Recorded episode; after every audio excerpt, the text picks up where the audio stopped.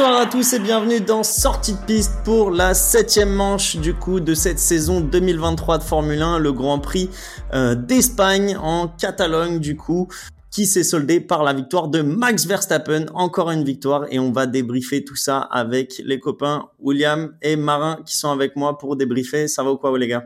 Salut les gars, bah ça fait plaisir d'être là, hein. ça fait plaisir d'être de retour. J'ai raté le dernier épisode malheureusement, je vous ai écouté dans le vol, donc ça fait plaisir d'être là.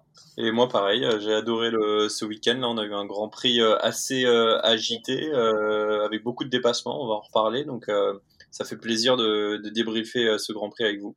Est-ce que vous avez espéré encore un, peu de pluie sur la fin du, du, Grand Prix comme la semaine dernière à Monaco, mais qui, qui n'est jamais arrivé au final? Ah, pas du tout. Ah, mais j'en étais sûr. Enfin, même Russell, il a essayé de nous mettre une petite feinte, mais j'étais sûr que ça n'allait pas arriver.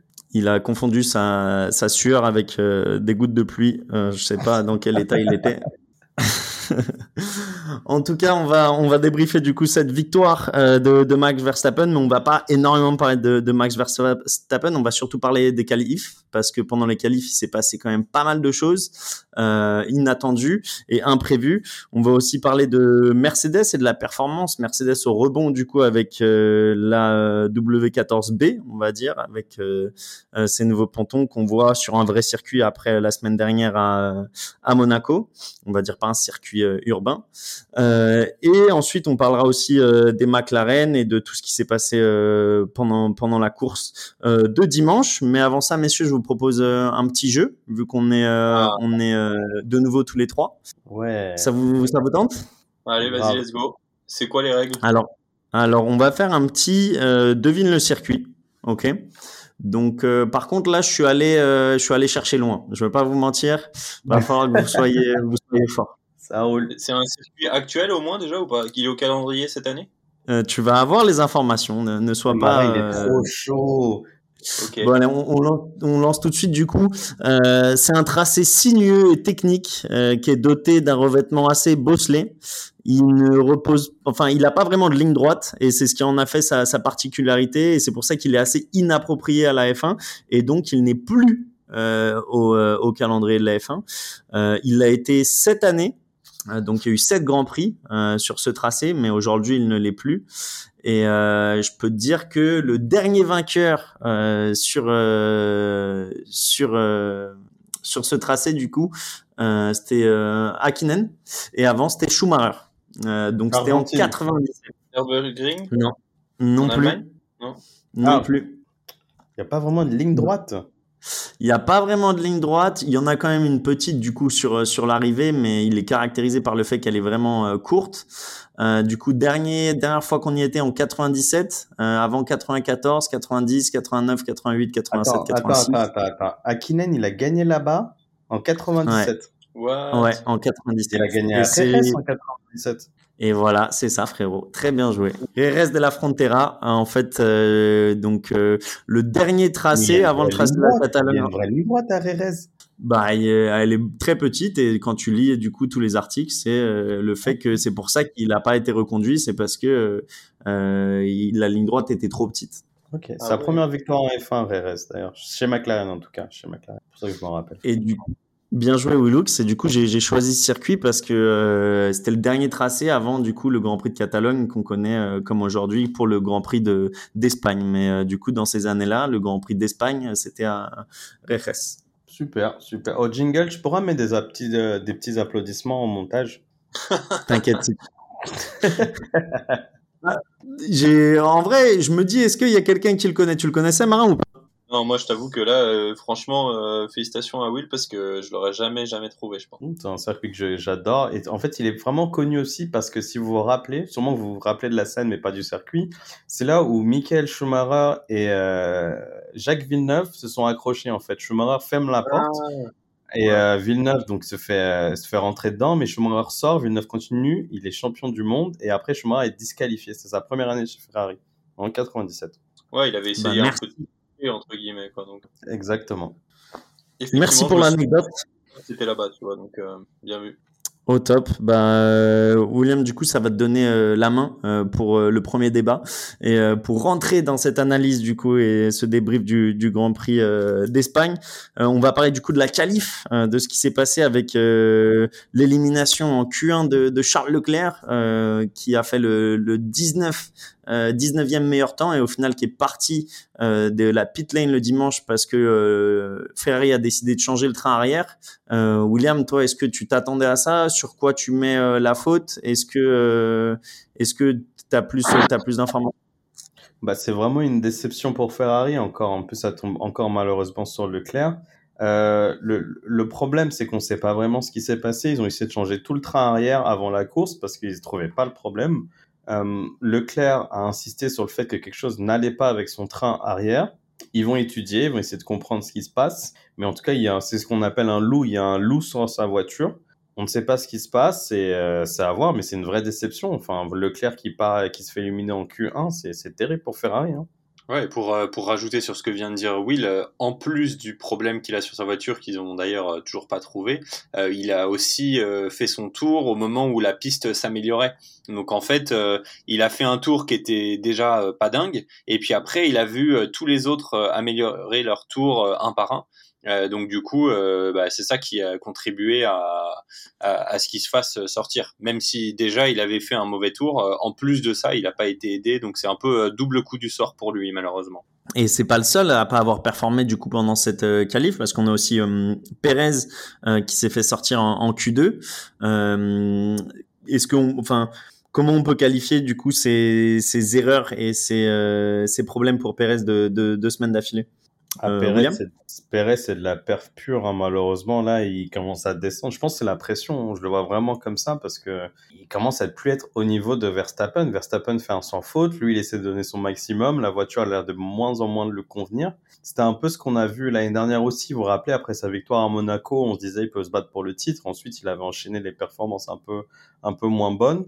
Là, il commence à rentrer dans le rang. C'est pas au niveau de ce qu'il devrait être. Il devrait être au moins dans les 3 à 4 premières places assez facilement. Là, c'est un circuit, on va dire, un peu plus euh, normal. C'est pas un circuit en ville. Et donc là, on voit, on voit commencer à voir les limitations de Pérez, hein, malheureusement. Bon, après, il est quand même, il reste quand même avec euh, deux victoires euh, là sur les sept premiers grands prix, donc euh, c'est pas, c'est pas nul. Mais je rejoins Will sur le fait que malheureusement, il perd un peu de, il perd un peu de, de momentum quoi qu'il avait au début. J'espère que c'est pas encore le, le début d'une discussion et d'un débat de dire que le championnat est plié et qu'il peut plus du tout aller se battre pour pour le championnat pilote. Mais les deux victoires qu'il a, c'est deux victoires sur des circuits urbains. Tu, là, tu, sincèrement, enfin, tu poses la question, mais tu penses qu'il a une chance au championnat? Honnêtement, vu ce que j'ai vu de Verstappen ce week-end, euh, j'aurais tendance maintenant à te répondre non, parce que euh, Verstappen, il a été au-dessus de Perez et évidemment au-dessus de tous les autres, mais surtout au-dessus de son équipier, son coéquipier sur tous les niveaux. Euh, il a fait euh, la pole, il fait tout, tout, tous les tours de la course en tête. Euh, il met plus d'une dizaine, quinzaine, après vingtaine de secondes à Hamilton qui est deuxième. Donc il a fait vraiment un sans faute quoi. Et Perez au contraire, il reste bloqué derrière derrière la tête, donc sans arriver à remonter. Donc malheureusement, j'ai peur que oui, ça soit le championnat en tout cas soit déjà plié entre les deux. Et en, dehors du coup de, de Perez, on a également euh, Aston Martin euh, qui nous a habitués à, des résultats différents parce que c'est la première fois que Stroll du coup se qualifie devant Alonso, Stroll qui euh, décroche P6 et Alonso P9. Et même pendant la course, on a vu Alonso ne pas dépasser le fils du patron. Est-ce que ça fait marrer ça, William, ou tu crois qu'on est aussi sur une performance descendante pour pour Alonso? Alors c'est vrai que j'ai pas trop compris pourquoi Alonso était en retrait tout le week-end. Mais par rapport à la course, je pense qu'il était quand même à un niveau un peu plus que, que Stroll. Après, le fait qu'il dépasse pas Stroll, j'ai trouvé ça très drôle, tu vois. C'est vraiment le, le politicard à, à, deux balles, Alonso. Parce qu'il sait très bien que qu'il soit sixième ou, ou septième, enfin, ça lui change rien à sa vie. Là, il fait genre, ouais, je soutiens euh, Stroll. Il m'en doit une. Il sait très bien que l'écurie va s'en rappeler plus tard et donc c'est quelque chose qui va être beaucoup plus critique. Ils vont lui dire, bah, maintenant, faut laisser passer Alonso parce qu'il t'a laissé, il t'a pas doublé au Grand Prix d'Espagne alors qu'il était sixième, tu vois ce que je veux dire? Ouais, et puis on peut pas dire On peut pas dire que c'est la pression de son home Grand Prix parce qu'au final, euh, il l'a déjà gagné plusieurs fois. Donc, euh, je pense effectivement, comme Will, qu'il il joue, euh, il joue tranquille.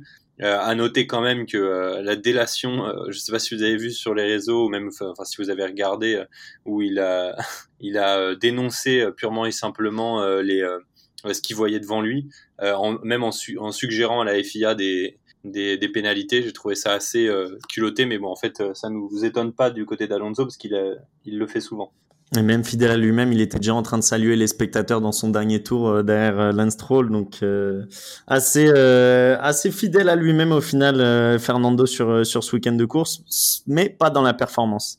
dernière chose à noter pour cette qualif, William, je me tourne vers toi parce que tu as dû passer un agréable samedi quand tu as vu tes deux pilotes, enfin les deux pilotes de ton écurie favorite, McLaren, se qualifier du coup en Q3 et même performant en Q3. Lando Norris qui partait troisième et euh, Oscar Piastri qui partait dixième, euh, je crois. Euh, C'était quoi ton, état d'esprit euh, avant d'entamer la course? Bah, j'étais super content. Moi, je vois les qualifs. Je me dis, bon, on profite déjà de la, du fait que seulement il manque une Ferrari, il manque une Red Bull. Donc, déjà, ça nous a aidé forcément. Et Loris nous sort, Norris nous sort un tour assez extraordinaire. Même lui était assez surpris. Il dit à l'ingénieur, il dit, putain, j'ai pas fait un super tour. L'ingénieur dit, mais t'es P3. Et il dit quoi? Comment ça je suis P3 Donc tu vois, tout le monde était assez surpris. On a beaucoup de chance qu'on sait maintenant, surtout depuis Monaco, c'est que la McLaren marche très bien dans des dans des conditions fraîches. A priori, de ce qui est sorti du Grand Prix de Monaco de la fin de course, on serait peut-être même la meilleure voiture sous la pluie. Donc euh, bon, à prendre avec des pincettes, il hein, faudrait voir sur tout un Grand Prix humide. Mais donc euh, voilà, ça nous a réussi. En fait, ces qualifs très fraîches, ça nous a bien réussi. Piastri, lui, s'est raté dans son dernier run, malheureusement. C'est pour ça qu'il fait que P10 je suis sûr qu'il aurait pu être beaucoup plus proche de Norris. Il a été proche de lui euh, tout le week-end. Donc, euh, non, samedi, bah, moi, j'étais, très content samedi. Hein, je faisais la fête. Hein. Et, et, dimanche, du coup, euh, grande désillusion, j'imagine, au, au, premier virage. Comment tu l'as vécu, euh, du coup, cet accrochage entre euh, Lando Norris et Hamilton au, au deuxième virage? Est-ce que, est-ce que tu en as voulu à Hamilton ou tu vois très clairement qu'il pouvait rien faire? Ah non, moi j'en voulais à Norris, tu vois, l'ascenseur, bon, l'ascenseur émotionnel, parce que j'ai trouvé Norris sur son départ très, euh, sur la retenue. Son premier virage, tu vois, donc il, prend son départ, donc il fait plutôt un bon départ. Il a l'occasion de tasser s'il veut Hamilton, il le fait pas. Donc forcément Hamilton à un moment se retrouve plus ou moins à sa hauteur, en tout cas à la hauteur de son pneu arrière droit.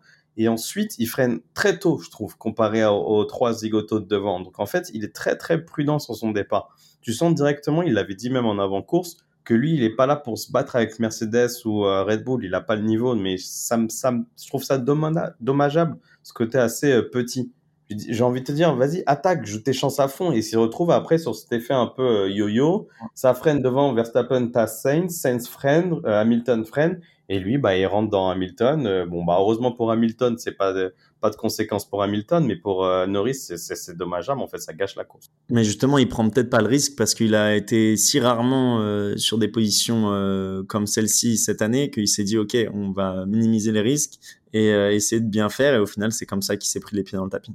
Exactement. Tout ce qu'il faut pas faire, en fait, vaut mieux être. Faut pas chasser le naturel, faut mieux aller jusqu'au bout et te planter parce que tu as tenté ou plutôt te planter alors que tu fais un départ aussi précautionneux, c'est triste, c'est vraiment dommageable. Il a ruiné sa course. Tant pis, hein, c'est, j'ai pas le droit au bonheur, mais après le PSG ou McLaren, c'est la même chose. Hein. Ouais, bon, en tout cas, McLaren qui a pas réussi à se relever après ça, euh, vu que vu que Norris est resté en, en, fin de grille et il finit, je crois, 17e et euh, et le, le Piastri, Piastri a fait combien? 13e. 13e, merci. Euh, donc triste performance pour l'équipe alors qu'il y avait un, un, super samedi. Marin, je me tourne vers toi maintenant. On va ouvrir plus euh, la thématique Mercedes. Euh, Mercedes au rebond du coup, une super performance euh, pour euh, pour l'écurie euh, des flèches d'argent, on va dire, avec du coup la deuxième et troisième place sur le podium.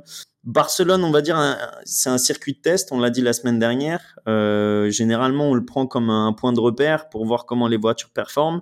Euh, donc, si on se dit que les Mercedes ont bien performé sur le circuit euh, de Barcelone, est-ce que c'est de très bonnes augure pour le reste de la saison, selon toi? Alors très bonne augure, j'irai peut-être pas jusque là parce que quand on voit sur quelle planète euh, est euh, la Red Bull, euh, j'ai du mal à voir comment en quelques mois le Mercedes va les rattraper, même si évidemment c'est tout ce que ce que j'espère. Après, effectivement, je pense que c'est une bonne confirmation que le, le, le nouveau concept qui a été adopté par Mercedes est le bon.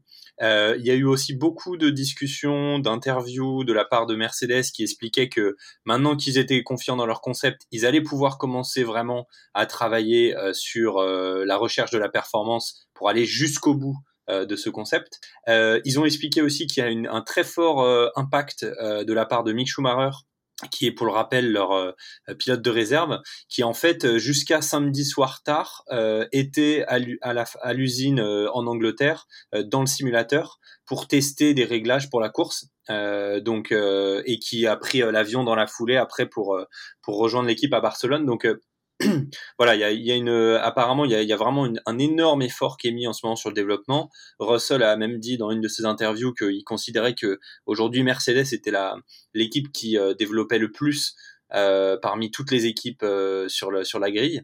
Euh, et pour l'instant, bah, ce qu'on vient de voir là nous donne raison. Après, je pondère quand même en disant qu'ils sont encore loin de la de la Red Bull. On voit que euh, Verstappen a réussi à les garder à distance euh, et même à agrandir le, le gap euh, pendant toute la course. Donc voilà, il y a encore du travail, mais en tout cas, je trouve que c'est de bonne augure. Bah, c'est surtout qu'on a vu euh, des comportements qui, qui donnent du sourire. Hamilton qui était vraiment offensif, euh, qui a laissé aucune chance à, à Saints et à Stroll aussi qui l'avait dépassé dans les premiers tours. Euh, même chose pour euh, pour Russell qui avait commencé du coup 12e, qui lui aussi n'avait pas fait une qualif euh, phénoménale et au final qui, qui remonte jusqu'à la troisième place avec des, des très beaux dépassements. Euh, toi aussi William, du coup tu crois que ce nouvel élan ça va leur permettre de, de batailler pour la deuxième place au Grand Prix constructeur et de, de batailler avec Aston Martin? Ouais, clairement, bah déjà ils sont déjà deuxième, ils ont enfin passé Aston Martin, donc euh, pour une écurie qui a changé de concept en cours de demi-saison, c'est assez impressionnant, ils sont pas du tout largués. Euh, moi, la voiture est impressionnante, le rythme de course qu'ils ont eu hier, ok, c'est toujours à 20 secondes de Verstappen, mais c'est que Verstappen. Tu vois, Russell l'a remontée comme tu as dit qu'il fait, Perez l'a pas faite, ou en tout cas il l'a faite à une moindre mesure que, que Russell, donc la Mercedes est performante, Hamilton a l'air heureux, Russell a l'air heureux moi, moi, je, enfin, moi, je vise vraiment une victoire pour Mercedes en la deuxième partie de saison, sans aucun doute. Et euh, on va dire avec les, les, améliorations apportées du coup euh, depuis euh, depuis Monaco pour euh, pour Mercedes et depuis ce week-end pour Ferrari, on a vu des pontons qui suivent beaucoup plus, on va dire, la, technologie de Red Bull et des Aston Martin. Qu'est-ce qu'on en pense du coup? Parce qu'il y en a une qui a performé, la, Mercedes, et la Ferrari qui a, qui a pas performé du tout bah, la Ferrari, c'est une catastrophe en fait. La Mercedes, tu vois qu'eux, ils ont digéré leur concept. Je pense qu'il a été réfléchi un peu plus longtemps. Pendant l'hiver, ils ont quand même développé les deux concepts plus ou moins en parallèle. Ferrari, ça semble un peu sorti un peu de nulle part, parce qu'on s'attendait pas à un changement aussi radical sur les pontons. On s'attendait à un gros upgrade, mais pas à ce point. Et euh, ils, sont, ils, sont, ils sont nulle part, les mecs. Enfin, c'est catastrophique. La voiture régresse.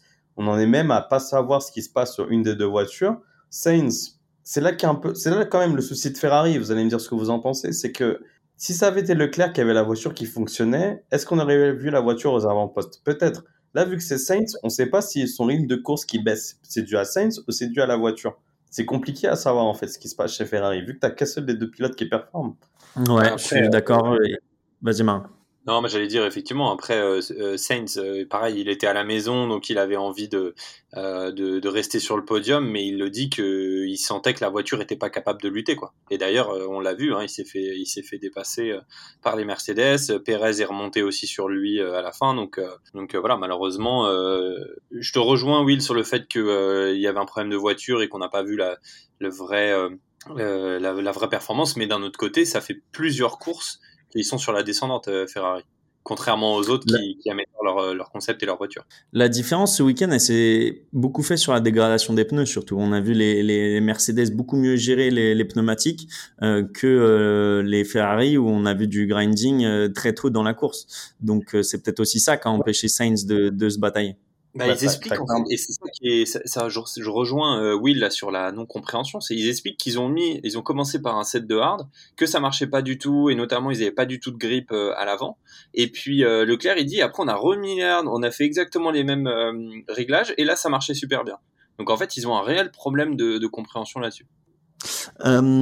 Je voulais vous euh, interpeller sur autre chose. Je sais pas si vous avez entendu Verstappen euh, que nous on trouve euh, ultra performant. lui, quand il a interrogé par rapport à ça, il dit que c'est surtout les autres écuries qui font pas leur travail et qui arrivent pas à bien travailler et à trouver les bons réglages. On a vu aussi des photos des fonds plats. Je crois que c'est de la Red Bull et de c'est la Williams, je crois. Williams, et on a vu des différences effarantes. Euh, Est-ce que vous, du coup, vous êtes plus en accord avec Verstappen dans le sens où c'est les autres écuries qui sont pas au niveau, ou plus euh, de la vie euh, générale où c'est Red Bull qui surperforme? Marin, toi, t'en penses quoi? Bah écoute, moi je vais pas te donner mon avis, je vais te donner celui de Toto Wolff, euh, le team principal de Mercedes, où lui il dit euh, que c'est une combinaison des deux. Ça veut dire que euh, Red Bull a très très très très bien fait son travail et que les autres euh, écuries ont pas réussi à, euh, on va dire euh, comment comment comment on peut dire ça, elles ont pas réussi à optimiser les règles de la de la de la FIA pour avoir euh, la performance que qu'a Red Bull. Donc je pense que c'est vraiment euh, une faute partagée.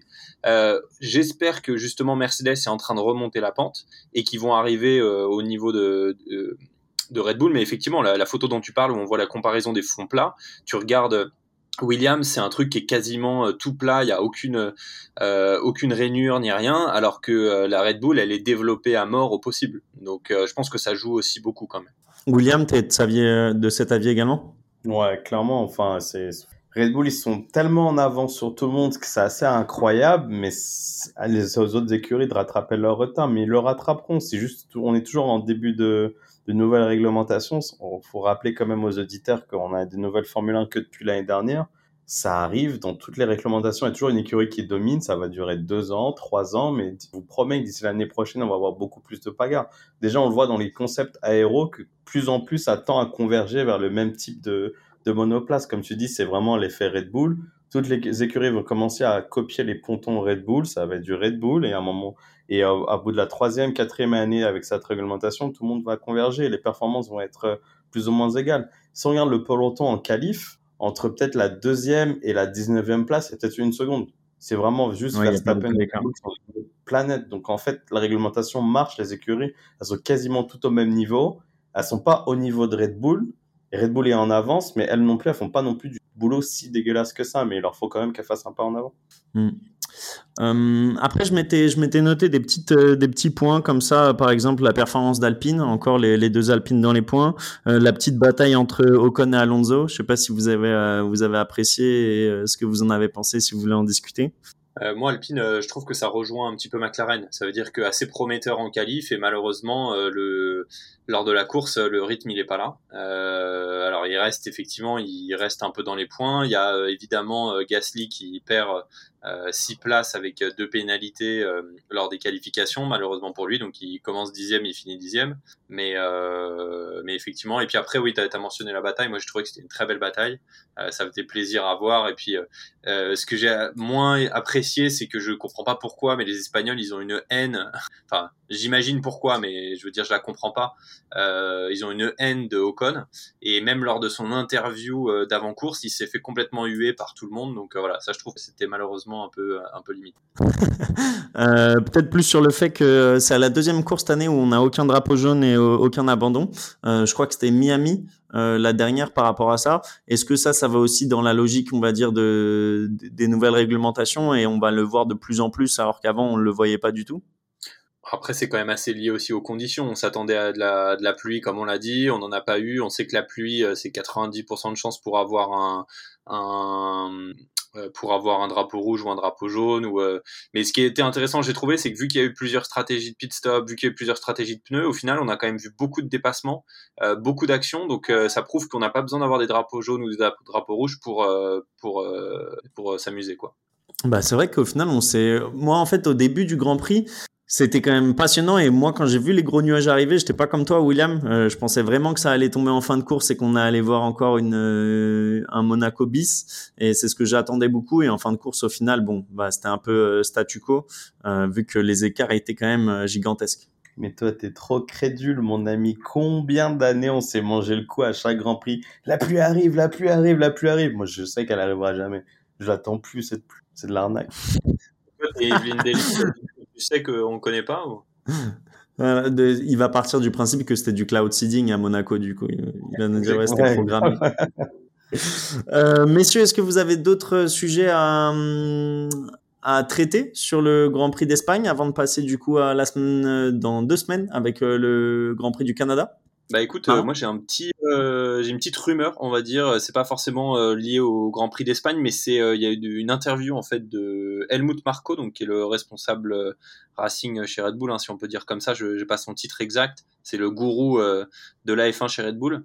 Et en fait, il a, il a, il a, il a donné deux infos. La première, c'est qu'il a confirmé ce qu'on savait déjà à peu près, qui avait été dit dans le livre de Adrian Newey, mais que Ferrari a plusieurs fois approché Adrian Newey euh, et qui sont même allés, et ça c'est l'info un peu nouvelle, c'est qu'ils sont allés même jusqu'à la signature d'un deal euh, et euh, Ferrari était prêt à l'annoncer et au dernier moment, Marco, Helmut Marco a réussi à, à changer d'avis euh, Adrian Newey, qui est le directeur technique de, de Red Bull. Et euh, la deuxième info euh, qu'il a lâchée, qui là pour le coup est vraiment nouvelle, c'est qu'en fait, euh, lorsqu'ils ont voulu euh, remplacer Mattia Binotto l'année dernière, ils sont allés chercher Christian Horner et ils lui ont fait, bah, je pense, assez bien la cour parce que il a vraiment réfléchi, d'après ce qu'on comprend de ce que nous dit Helmut, il a vraiment réfléchi à bouger. Et Helmut dit voilà, ça m'a pris une nuit entière et quelques millions de dollars de plus pour arriver à le convaincre de rester chez nous. Donc euh, voilà, je trouvais ça assez intéressant et euh, ça aurait été euh, assez perturbant en tout cas de voir Christian Horner chez Ferrari cette année. Je le verrais pas du tout avec, enfin, chez Ferrari. Ça, ça m'étonne qu'il ait réfléchi comme ça.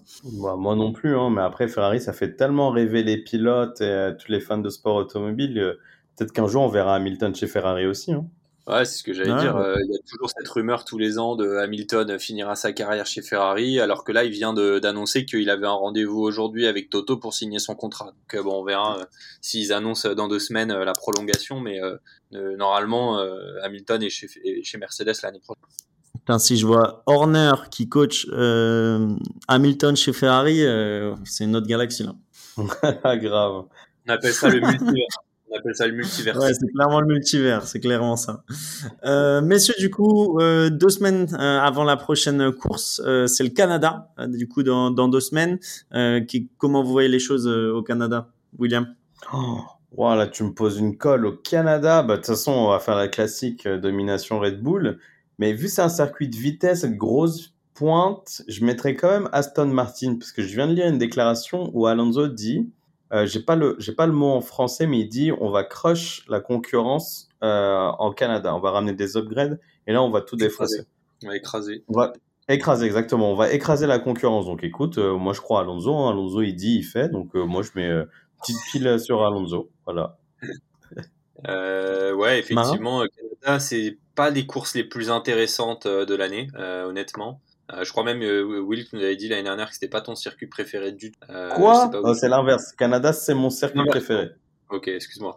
Tu vois, j'avais le mot préféré, j'avais le mot Will dans ma tête, donc tu vois, c'était l'inverse. Mais j'apprécie quand même, j'apprécie l'effort. Mais non, non, effectivement, ouais, ça va être intéressant de voir comment ils arrivent à, à, à rebondir. Euh, bah moi je vois toujours les Mercedes devant parce que je pense qu'ils sont sur une pente euh, exponentielle et je l'espère en tout cas pour eux. Je vois pas forcément là tout de suite une, une victoire, à moins qu'il se passe une dinguerie avec euh, avec Verstappen. Mais euh, un point intéressant, c'est que si Verstappen gagne la semaine prochaine, il arrivera à 41 victoires. Donc je crois qu'il a le même nombre de victoires que Senna, c'est ça ou quelque chose comme ça? J'ai pas même 41 victoires, c'est euh, le nombre de victoires de Ayrton Senna, donc euh, il égalerait euh, le record de Ayrton Senna. C'est impressionnant comme stat quand même. Hein. Et en fait, c'est surtout son âge qui, est, qui, est, inquiétant. Ouais. Il a quel âge? C'est 25 ans, il le fait à 25 ans, c'est de la folie. C'est de la folie furieuse. Il est incroyable. Incroyable. Moi, tu vois, je verrais bien un beau duel Hamilton-Alonso. Tu vois, si on a une belle bataille dans les lignes droites, là, euh, ça, me, ça me referait mon week-end. T'es un romantique, toi. Toi, t'aimes la romance, les amours passés. Toi, t'es un nostalgique. Toi, ah. Tout le monde est nostalgique. Et quand, là, t'écoutes toutes les, euh, tous les acteurs euh, de la Formule 1, ils te disent on a envie de voir Fernando Alonso gagner une course. Mais ça, c'est que de la nostalgie. Il y, a, y, a, y a rien de plus. C'est vrai, non, mais c'est vrai, t'as totalement raison, tu vois, c'est, il faut qu'il gagne. C'est comme à un moment, tout le monde voulait voir Vettel gagner. Tu vois, c'est, c'est comme ça. Il a la cote en ah, ce moment à Alonso, mieux pour lui, hein. C'est Russell que j'ai entendu dans une interview qui dit, ouais, j'aimerais trop qu'il gagne. Mais les points qu'il va prendre, c'est les points que toi, tu vas pas prendre, mon gars, en fait. Donc, euh, tu vois, même ça, je trouve ça limite une erreur professionnelle, mais dans, dans le euh, media coaching, c'est bizarre, en fait.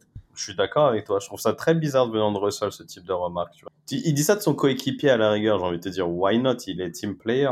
Mais ça, d'un concurrent direct, en plus comme Aston Martin, c'est vrai que c'est plutôt limite. Mm. Messieurs, merci beaucoup en tout cas pour euh, ce petit débrief aujourd'hui. Et du coup, on se retrouve euh, dans deux semaines. Merci, Ah, on fait ça. Allez, Ciao, ciao. Ciao, ciao. Vous êtes de plus en plus nombreux à nous écouter, ça nous fait énormément plaisir. Alors merci pour ça et n'hésitez pas à aller nous suivre sur les réseaux sociaux, Instagram, Twitter, sortie de piste pour ne rien manquer des dernières actualités. Et aussi n'hésitez pas à aller nous mettre 5 étoiles sur Apple Podcast et Spotify, ça nous aide beaucoup dans le référencement. À très bientôt.